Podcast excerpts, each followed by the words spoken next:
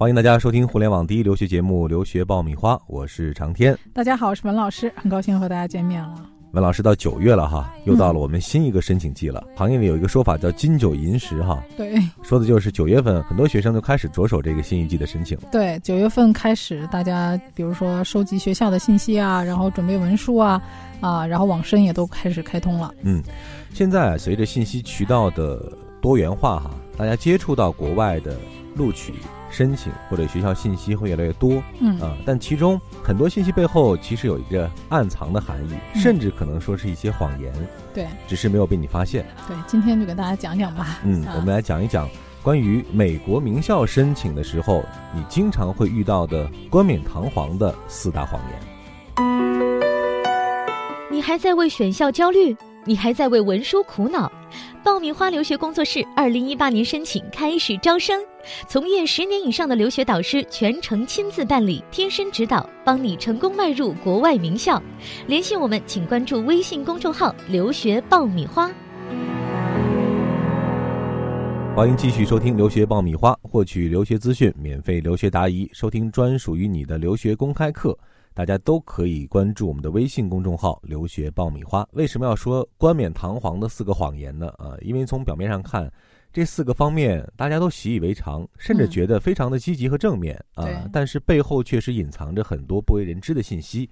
我们就一条一条的来帮大家分析。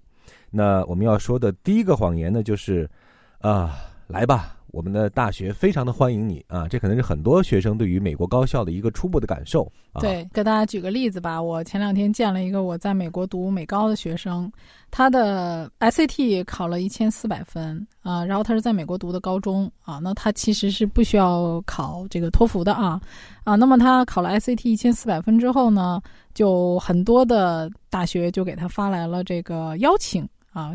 比如说芝加哥大学啊、UCLA 啊、UC Berkeley 啊这些学校就给他发一些呃，我们讲这个招生的信息啊，或者是欢迎邮件啊，就是邀请他这个探校啊、访问啊这样。然后家长收到这些信息之后呢，就看到就很兴奋啊，说这就是芝加哥大学欢迎我们啦，这是光在前方要录取我们啊！你看这都欢迎我们去嘛，这个肯定是觉得我们有这个成功的可能性嘛，对我们有意向啊，嗯啊，所以家长就觉得说，那我们这个孩子的情况，这个怎么还不升个前十啊？你看芝大呀，是吧？哥伦比亚呀，这个都给我们发信过来了。那实际上，他要是稍微看一下的话，其实我们中国学生在申请这个前十的大学，你一千六百分 SAT 满分，至少应该在一千五百分左右这样的成绩，你才有机会啊，就是机会会大一些。当然，因为这个孩子呢，他没有太特殊的背景，比如说活动方面啊，还有一些领导力啊，这个获奖的经历方面都比较苍白，所以如果只是拼分儿的话，一千四百分拼前十的学校，真的没有太大的希望。嗯，那么他为什么会收到这么多国际招生办的材料呢？嗯，其实我想跟大家说的就是，每个学校啊，它有国际招生办公室，还有录取办公室。这是两个部门，很多人会容易把它搞混。嗯，其实这个招生办公室呢，就是学校的市场部，它负责给学校做推广。比如说，你看很多呃展会啊，你能看到学校做一个展台，他会来做呃演讲啊，然后做学校的宣传啊。学校也需要形象，他也需要做市场，让很多的人了解他，做宣传、做服务啊。这个是它作为一个形象大学品牌的推广。而录取办公室呢，是专门负责学生的审理和录取的。那么你看到的很多欢迎的邮件啊，啊探校的这种邀请啊，甚至有的邮寄纸质的材料给你，那么这个其实是，好像大家看起来在努力传达一个信息，就是欢迎你来申请我们大学。最终的目的呢，就是为了鼓励尽可能多的学生来申请这些学校。当然，这里面包括很多不合格的申请者。嗯，那你就。奇怪了，说为什么要有这么多不合格的人，你也让我来申请呢？因为你申请的人越多，你的基数越大，我的录取率就越低。嗯啊，那么我的录取率越低，我的这个学校的排名就会越高。这个录取率其实是在排名整个衡量的因素里面占到了很大的一个权重，对，非常重要的重要的一个衡量指标。比如说前几年，这个美国前五十有一个学校叫凯斯西楚，那么凯斯西楚之前是没有进到前五十的啊。当然，我说这个事情不是代表因为这个原因他上了前五十，嗯，他曾经有一一到两年的时间里是免申请费的。那么 免申请费的，大家干嘛不申请呢？嗯，所以就很多人都会申请这个学校。那么它的基数大，它的录取率就会相对低，那么它的排名就会有所提升。那么其实美国的名校也会通过各种各样的方式啊，哎呀，绽放它灿烂的微笑啊，打开它的怀抱啊，欢迎你啊，来者不拒。当然，它录取的时候仍然有它的原则。所以这个从一方面呢，也是学校来提升它国际或者是美国排名的一种方式。嗯。所以，这个国际招生办公室和最后录取的这个机构完全是两套班子啊，对，两个独立的部门。嗯，所以呢，第一点，这个谎言呢，就是家长和学生不要被这些。呃，热情洋溢的信息所迷惑，对，或者宣传材料，看到宣传材料就觉得他肯定会录取我，对，因此而影响到了自己对于学生本身能力的一个评估，或者对。于未来的一个预期，对，或者说你可能对自己的定位会有一些偏差，还是应该客观一点啊，参考一下每年学校的一个录取的平均成绩，来衡量一下自己大概是在一个什么水平线上。嗯，所以面对这个美国名校热情的呼唤，首先保持一个理智哈，对，这是我们讲的第一点。这里是互联网第一留学咨询分享节目《留学爆米花》，欢迎继续收听哦。刚刚我们说到的是第一点哈，那我们再来看第二点啊，之前也提到了，就是排名啊。呃，一般来说，很多美国的名校对外都宣称自己不 care 排名啊，觉得这个排名啊不是判断我价值的唯一标准。嗯，但实际上学校真的不 care 吗？其实都 care。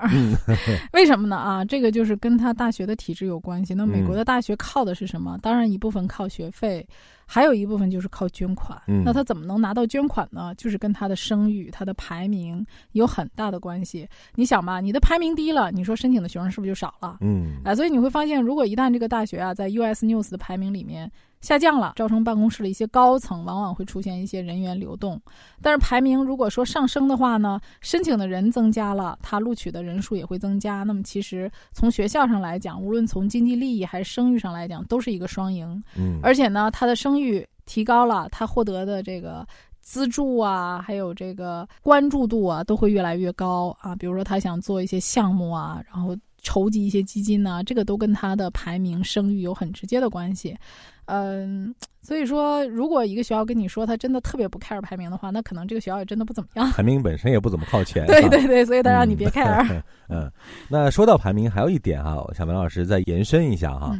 呃，之前我们提到了录取率哈。对。在很多人的这个固有观念里面，会有这样的一种感受，就是排名越高的学校，应该录取率会越低。对。啊，排名。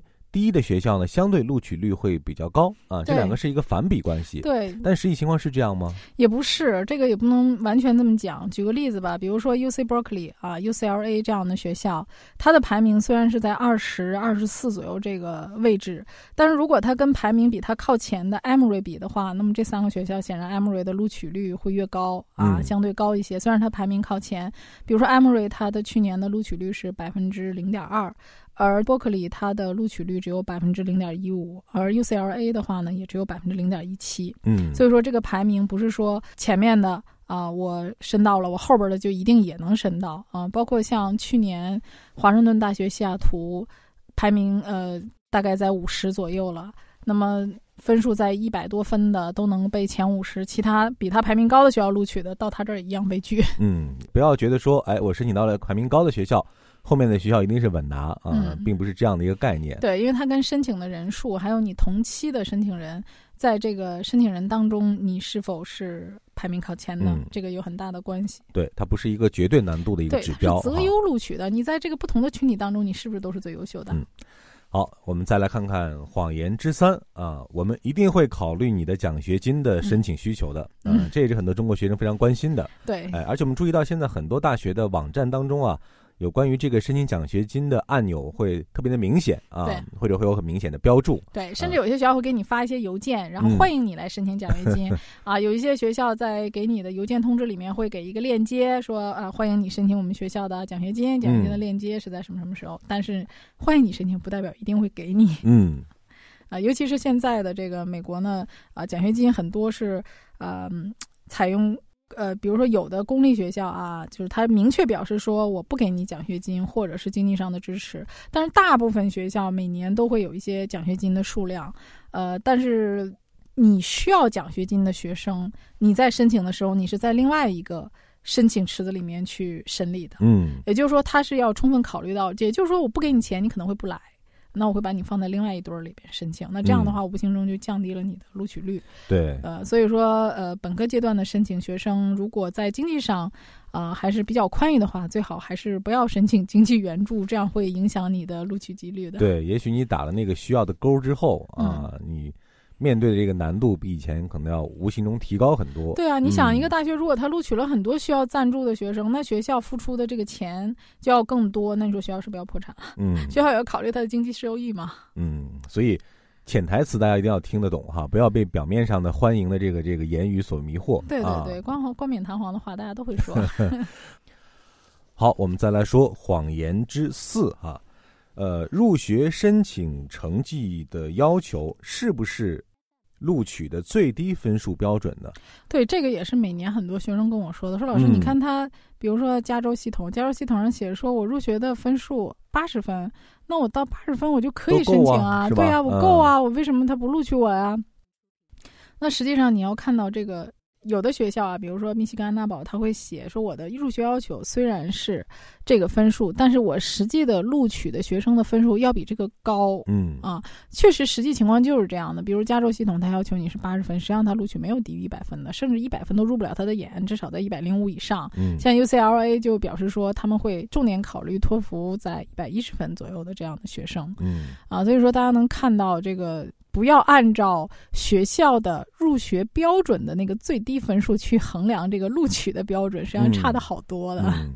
按照那个去准备的话呢，肯定自己会被耽误了哈。啊，就是你会花很多冤枉钱，花很多冤枉时间呢，因为你根本就不太可能，你要花时间去做申请，还有交申请费，还有邮寄材料。对，可以感觉呢，那个分数成绩就好像是画了一个大圈儿哈。嗯，我只是把基本上符合我要求的这些人圈进来。对，就像我刚才说的，就多点人来申请嘛。对对对，但最后录取的还是在圈里面，我还要再画一下。是的，是的，里面大圈圈里面有一个非常非常小的小圈圈。对，所以大家还是要参照啊往年真实录取的那个。成绩的标准，对学校一般会给一个区间啊，比如说这个 SAT 的区间，它可能会给，比如说呃，芝加哥大学它给的 SAT 的区间是一千四百四到一千六百分，那么你要知道一千四百四这是前百分之百分之二十五的学生，你一定不是那百分之二十五的，因为人家百分之二十五的肯定是拉丁裔的，嗯你亚裔的学生你要按照那百分之七十五一千六左右这个分数去考虑，就是你要考到一千五百分以上才可以。嗯，今天呢，我们帮大家总结了。呃，申请美国名校时需要揭穿的四个谎言哈，嗯，换一个角度，其实也是四类我们特别需要注意的信息。对，嗯，不管是在申请的准备啊，还是在我们整个对于留学过程的理解上，还是要准确的掌握这些信息背后啊潜在的最根本真实的这些需求，才能够切中这个学校。对你把控的这样一个标准，对，希望我们这期节目呢，能对大家的选校和自己的定位呢，有一个更清晰、呃，更明了的一个呃定位，让大家能够更清楚自己在选校的过程当中哪些学校更适合自己。嗯，好了，今天的节目就聊到这儿。